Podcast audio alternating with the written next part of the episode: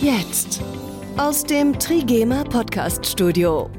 Hier ist 1919, der Trigema Podcast.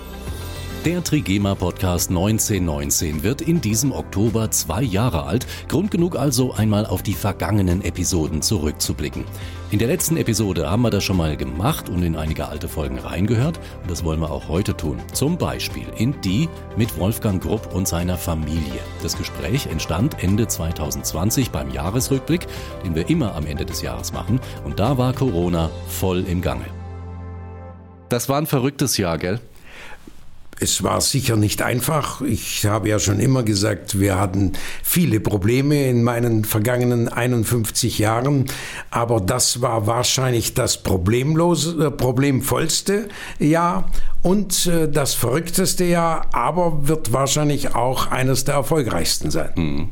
Da kommen wir gleich nochmal drauf. Lassen Sie uns zunächst mal einen kurzen Sprung zurück machen. Zurück zum 20. März 2020. War ein Freitag, es war Frühlingsanfang. Und an diesem 20. März haben Sie sich an die Belegschaft von Trigema gewendet mit folgender Botschaft. Meine lieben Mitarbeiterinnen, meine lieben Mitarbeiter. In Anbetracht der Corona-Krise möchte ich mich heute in dieser Form an Sie wenden.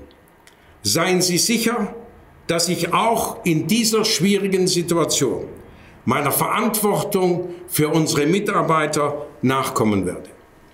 Es ist für mich in meinen über 50 Jahren als Geschäftsführer die größte Herausforderung, die bisher auf uns zukam. Die Schließung aller unserer Testgeschäfte wurde vorgestern vom Regierungsseite in allen Bundesländern angeordnet.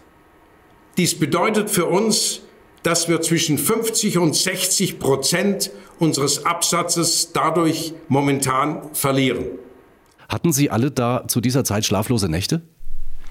Äh, schlaflose Nächte nicht. Äh, wir, ich bin immer so, dass ich das erstmal abwarte, was auf uns zukommt. Und wir sind ja konstant äh, im Engpass, weil wir keine Aufträge für morgen, sondern immer Sofortaufträge haben. Und die waren damals schon sehr stark. Das Online wurde immer stärker. Und da, ich kann nicht überlegen, es wird ja mit schlafloser Nacht nicht besser, sondern es ist einfach so, dass ich sage, ich warte jetzt ab, wie lange die Geschäfte geschlossen geschlossen sind. Es waren dort, glaube ich, ein paar Wochen angekündigt und wir lassen uns überraschen. Und dann wurde das online von Tag zu Tag wesentlich stärker und wir waren, und die Masken kamen auf uns zu. Wir haben durch unsere Flexibilität sofort umgestellt auf die Masken und haben hier die Kunden sozusagen zufriedengestellt. Und dann war ich nach sieben Wochen, wo die Geschäfte wieder aufmachten, froh, dass ich wieder im Prinzip auf die Normalproduktion übergehen kann und von der Maske wieder äh, zurück zurücktreten kann. Aber Frau Kopp hat man nicht so in der Familie gemerkt, dass so ein bisschen ein Knistern, eine, wie soll ich sagen, so eine, so eine Unruhe stattfindet? Oder waren Sie alle ganz cool? Äh, natürlich hat man das schon gemerkt und es war natürlich auch eine absolut neue Situation für uns alle, nämlich dass unsere stationären Geschäfte schließen müssen. Und das hat uns natürlich schon sehr beunruhigt, muss man gar nicht sagen. Aber man war am 20. März einfach damit beschäftigt, mit überhaupt den Begrifflichkeiten einer Pandemie fertig zu werden. Einfach zu sagen, wir müssen alle Masken tragen. Wir waren einfach rundrum beschäftigt. Jetzt, wo die Geschäfte wieder schließen mussten, ist es natürlich, wir wissen, was auf uns zukommt. Wir wissen, wie wir uns zu verhalten haben. Also all das, was am 20. März neu war, war und vielleicht dann auch die Angst etwas überlagert hat, das ist jetzt natürlich eher weg. Jetzt ist, sage ich, mehr die Ermüdung da. Jetzt ist mehr, wir wissen ja schon, was auf uns zukommt da. Und ich glaube, das ist, das war der Unterschied zum 20. März. 1919, der Trigema Podcast. Das betraf natürlich auch unsere Testgeschäfte. Die Leiterin unserer Shops, Elisabeth Grupp, gerade haben wir sie schon gehört, hat uns kurz vor Ostern, als alle Geschäfte schließen mussten, online genau erklärt, was das für Trigema bedeutet hat und ob Trigema die Schließung aller Geschäfte überhaupt durchhält. Gut, Trigema hat äh, immer schon dank meines Mannes ein sehr gutes Polster. Also wir können auch, wir fahren ja auch nach wie vor die Produktion auf 100 Prozent. Äh, wir halten das äh, schon noch eine Weile durch, aber natürlich der Atem muss jetzt immer etwas länger werden. Also es ist nicht mehr so ganz einfach, zumal wir keine Perspektive haben. Also eine wirkliche Öffnungsperspektive würde uns natürlich das Durchhalten leichter machen. Das muss man klar, ganz klar sagen. Also es muss sich niemand Sorgen machen bei Trigema. Aber natürlich, es ist sicherlich eine sehr schwierige Situation, mit der wir jetzt alle umgehen müssen, auch natürlich eine menschlich schwierige. Sie müssen heute einer eine Mitarbeiterin sagen, passen Sie auf, heute machen wir auf, morgen machen wir zu. Das heißt also, das, äh, das Gefühl, das Ohnmachtsgefühl ist nicht nur im, äh, sage ich, finanziellen Bereich, sondern das Ohnmachtsgefühl ist auch im zwischenmenschlichen Bereich enorm. Aber schwierig, ne? In der Situation jetzt was Positives daran zu sehen. Ja, aber ich sage immer, nach einem Jahr Lockdown äh, ist man schon mit äh, kleinen Erfolgen zufrieden. Ja. also wir dürfen nicht jetzt, ja, wir dürfen nicht immer, es ist also der Spatz in der Hand ist immer besser als die Taube auf dem Dach und lieber nehmen wir den Spatz in der Hand, haben wieder eine Perspektive, wie wir wie unsere Kunden wieder zu uns einkaufen gehen können, wie wir wieder mit unseren Kunden arbeiten können. Und ich glaube, das ist ganz, ganz wichtig. Also wir, also wichtig ist, dass wir wirklich offen halten dürfen und dass es nicht wieder zu einem absoluten Lockdown kommt. Ich meine, schon alleine die Aussicht, jetzt wieder Ausgangssperren zu haben, ist einfach zermürbend. Ja, das ist so nicht, dass es unsere, unsere Öffnungszeiten äh, belangen würde, aber es, ich, ich glaube, wir haben aus dem ersten Lockdown nichts gelernt, aus dem zweiten Lockdown nichts gelernt. Also warum auch, warum sollte jetzt der dritte Lockdown den Durchbruch bringen? Ja. Also ich denke jetzt mal, ein vernünftiges, selbstbestimmtes Verhalten eines jeden Einzelnen würde uns schon zum Erfolg führen. Zum Glück sind alle Geschäfte mittlerweile wieder geöffnet. Das heißt, auch die Schnellladestationen für E-Fahrzeuge, die Sie an 21 unserer 45 Testgeschäfte während Ihres Einkaufs bei uns nutzen können, stehen zur Verfügung. Was sind das für Ladestationen? Darüber habe ich mit Tobias Seiler von NBW gesprochen. Sie betreiben mit über 40.000 Ladepunkten und 350 Schnellladepunkten das größte Ladenetz in Deutschland, Österreich und der Schweiz. Wieso braucht es da die 21 Standorte von Trigema noch? Ist die Nachfrage so groß? Die, die Nachfrage ist groß und die Nachfrage wird immer größer. Ich, ich muss es ein bisschen ähm, korrigieren oder zumindest konkretisieren. Also mit, mittlerweile sind es über 400 ähm, Schnellladestandorte in Deutschland, die, die wir betreiben, also mit NBW-Ladeinfrastruktur. Ähm, es braucht die Standorte von, von Trigema, weil es immer die Standorte braucht, zu denen der Kunde sowieso fährt. Völlig, völlig unabhängig, ob es eine Ladeinfrastruktur von uns gibt oder nicht. Standorte, zu denen der Kunde sowieso fährt und zu denen er oder an denen er eine Aufenthaltsdauer hat von, sagen wir mal, ungefähr kleiner einer Stunde. Die sind immer passend, weil sie sehr, sehr passend zum Ladeverhalten sind. Und da suchen wir alle geeigneten Standorte in, in Deutschland.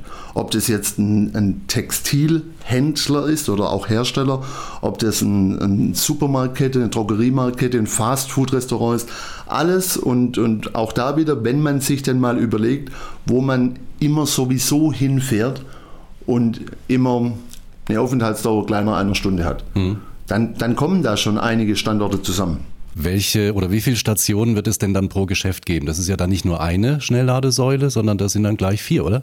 Also auch da bedarfsabhängig. Ähm, mhm. wir, wir prüfen nicht nur im Fall Trigema, sondern in, in jeder Kooperation prüfen wir die Standorte.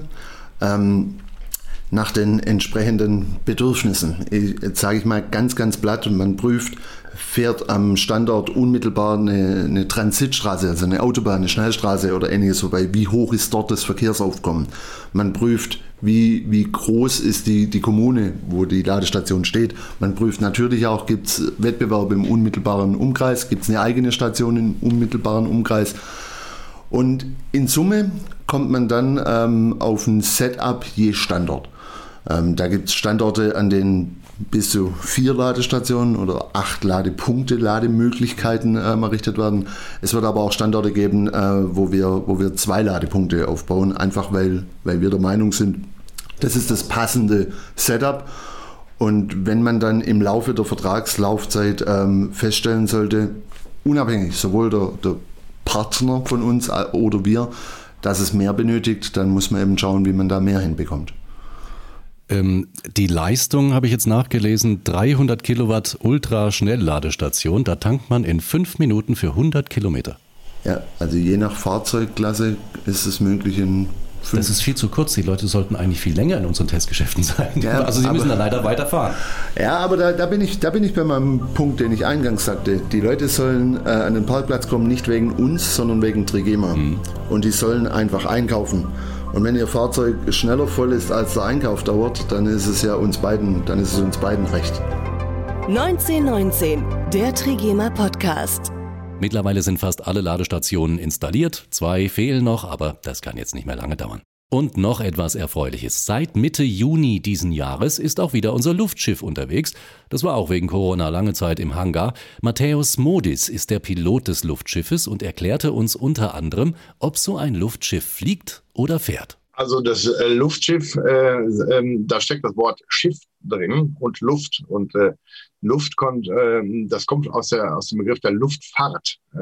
erst gab es, ähm, Entschuldigung, äh, aus der Seefahrt. Erst gab es die Schiffe äh, die über die See fuhren, über das Meer und daraus hin äh, kamen viel, viel später die Flugzeuge und damit auch die Luftfahrt.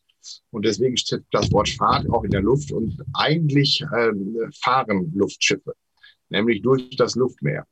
Ähm, das gibt es allerdings nur im deutschsprachigen Raum. Im äh, englischsprachigen Raum das, äh, spricht man nur von Flying ähm, oder Balloon Flying auch äh, während man im, Deut im deutschsprachigen Raum von äh, unterscheidet zwischen Fahren und und Fliegen.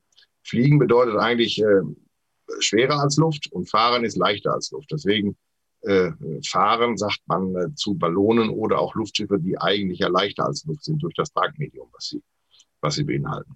Wie wird denn festgelegt, wo Ihr Luftschiff unterwegs ist? Was, worauf kommt es da an? Es kommt darauf an, dass das Luftschiff ja möglichst viele Menschen erreicht, dass es von vielen Menschen gesehen wird. Also in der Werbung, da äh, spielt ja der Kontakt äh, eine Rolle, der Sichtkontakt in diesem Fall.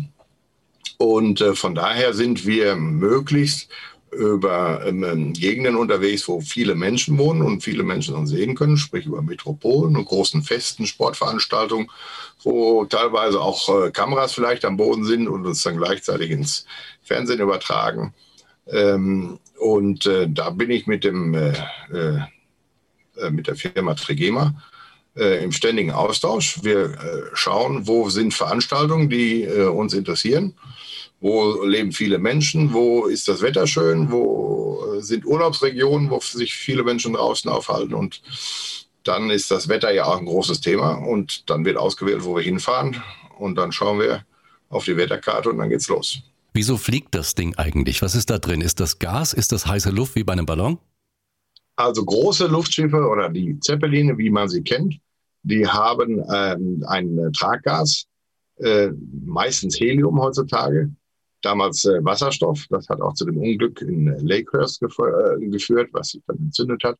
Wir fahren mit heißer Luft tatsächlich. Wir haben 3000 äh, Kubikmeter ähm, heiße Luft, äh, die auf etwa 100 Grad äh, erhitzt wird durch einen Propangasbrenner.